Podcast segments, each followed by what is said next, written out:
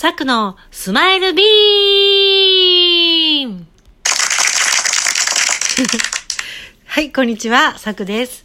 えー今日からオープニングタイトルを入れることにしました。で、実は昔、あの、ラジオの DJ、ラジオ番組をお金で買ってきた、いた、いて放送してた時にね、ですね、もう2 3年ぐらい前ですかね。その頃には、あの、専用のオープニング曲がありまして、高校時代の友人が作曲してくれたんですけど、それをかけたいなと思ったんですけど、この、これのやり方がわからないために、えーとりあえず、拍手の音をしてみました。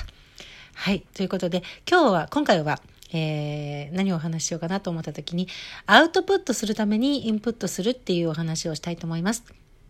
えっ、と、今日ですね、実は私、あの、在宅で仕事をやってるキャリアカウンセリングの仕事の一つ、仕事で、えっ、と、そこの、えっ、と、ある、えー転職支援会社さんの、えーに、と契約してお仕事をさせていただいてるんですけど、実はそこの会社さんすごい若い人材ばっかりで、若い人ばっかりで、転職支援のお仕事を皆さん頑張ってやってるんですけど、キャリアカウンセリングの、えー資格を持ってる方がほぼいないんですって。なので、私がこう、年齢も私の半分ぐらいの人とかもいたりとかして、半分は言い過ぎかな？うん。なんかいた、若い人がいたりして、えっ、と、私の方がキャリア経験があるということで、大変私の意見をですね、重宝してくださっているんですけれども、あの、1日に3時間か4時間ぐらいしか働かないのに、ひどいと1時間半とかなのに、まあ本当にそこは有資格、資格を持っているっていうことはありがたいな、なんですけど、そこで、えっ、と、2ヶ月くらい前から月に2回ですね、時間を作って、私のあの、キャリアカウンセリングで、ででので学んだこととかの、えーことに関して、えー現場の人たちが役に立ちそうだなと思う、えー内容をピックアップしてお話をさせていただいています。で、私実はキャリアカウンセリングの資格を取ったのはもう13年とか14年ぐらい前のことで、えー情報も古いんですけど、えっと、まあいいかと思って、有資格、資格さえ持ってれば別にね、仕事はできるし、えーいいかと思って仕事してたんですが、人に教えるとなるとですね、古い情報のまま教えられないじゃないですか。だから、えー必死こいて、え最近のキャリア理論とかそういったものを、え勉強ここ数日ですけどね今日、えーそのプチセミナーがある日だったにもかかわらずで今回はキャリア理論がテーマだったんですけど、えー、とキャリアカウンセリング理論いっぱいあるんですけどねいろんなアメリカの方が提唱した理論について勉強するんですが、えー、とすごいあの数数1ヶ月ほど前から決まっていたのに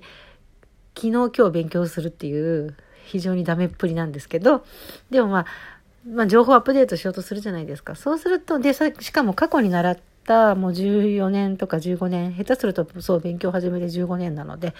そのぐらいの時に学んだ内容をもう一度理解しようとして、そしてテスト用じゃなくって、暗記じゃなくって、人に教えるとなると、より深い理解が必要になるんですね。だから15年前に学んでいた自分のその理解よりもさらに深めて、なんでこういう理論を提唱してるんだろう、この人はとか、なんかそういうことを、考えながら、えー勉強してました。この数日間。そうすると、ものすごく学びがやっぱりよく、よくて、あの、今までキャリアカウンセリングを長年やってると、惰性とかで、すいません。惰性とか経験でやってしまってる部分もあるんですが、あの、うん、改めて学んで、ああ、こんなこと言って、こんな素晴らしい理論を勉強してたのかとかって、改めて自分でおおって思うことがあって、今後私のね、あのスキルもさらにバージョンアップしていくんだろうなっていうようなことが予測されるので、すごいめんどくさいですよ。人前で、人前というか、今回オンラインでやったんですけど、オンラインでプチセミナーをやったんですけど、参加者、参加者が15人ぐらい。あの、その前までは、えっ、と、15人ずつ現場で小さな会議室でですねひしめき合ってやってたんですけど私在宅なんですけどその時だけ現場に行ってやらさせてもらってたんだけど、ね、今回もあの人に教えるとなってこう深く勉強するとなるとあのやっぱり今までやってきたことがああいい加減だったなって反省させられるわけです。だからアウトプットするぞと決めてインプットするのは非常にいいかなと思います。でちょっと話それますがキャリアカウンセリングのこの今回の話ばっかりしてしまったのでちょっと話を別の方に行くと,、えーと、そもそも一番最初第1回の自己紹介の時にお話しした通り私あのお話しする仕事にもお金をいただいていた時代もあるんですね。司会者としてとか。であのリポーターとしてとか。そうそう。でもねアナウンススクールとか発音発声教室とか歌以外で行ったことないんですよだけどやるって先に依頼をもらってニーズありきで動いてインプットしてきたきてキャリアを作ってきたので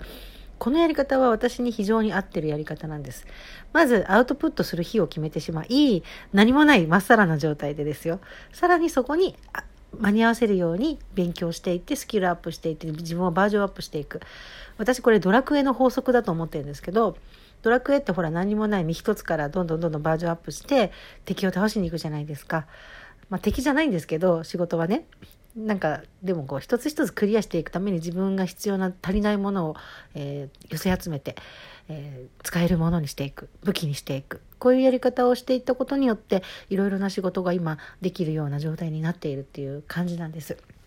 ですのででもし自分には何もないと思ってもやりたい道とか方向性とか興味とかあとチャンスいろんなものが周りの要因としてあると思うんですけど何かそういった自分がアウトプットできる機会があったら是非そこは尻込みせずできるできない後にしてイエスって言っちゃってくださいと思ってます。はい、やりますと。そうするとやれるかどうかはもちろん直前になってやりませんって逃げるのはゼロなしですけどあのぜひやれる自分にバージョンアップして整えていって挑んでいくとどんどんどんどんそれは大きなステップアップができるきっかけになると思います。ぜひそのやり方、アウトプットを決めてからインプットするっていうやり方をぜひお勧めしたいと思います。はい、今日はそんなお話でした。サグでした。ありがとうございました。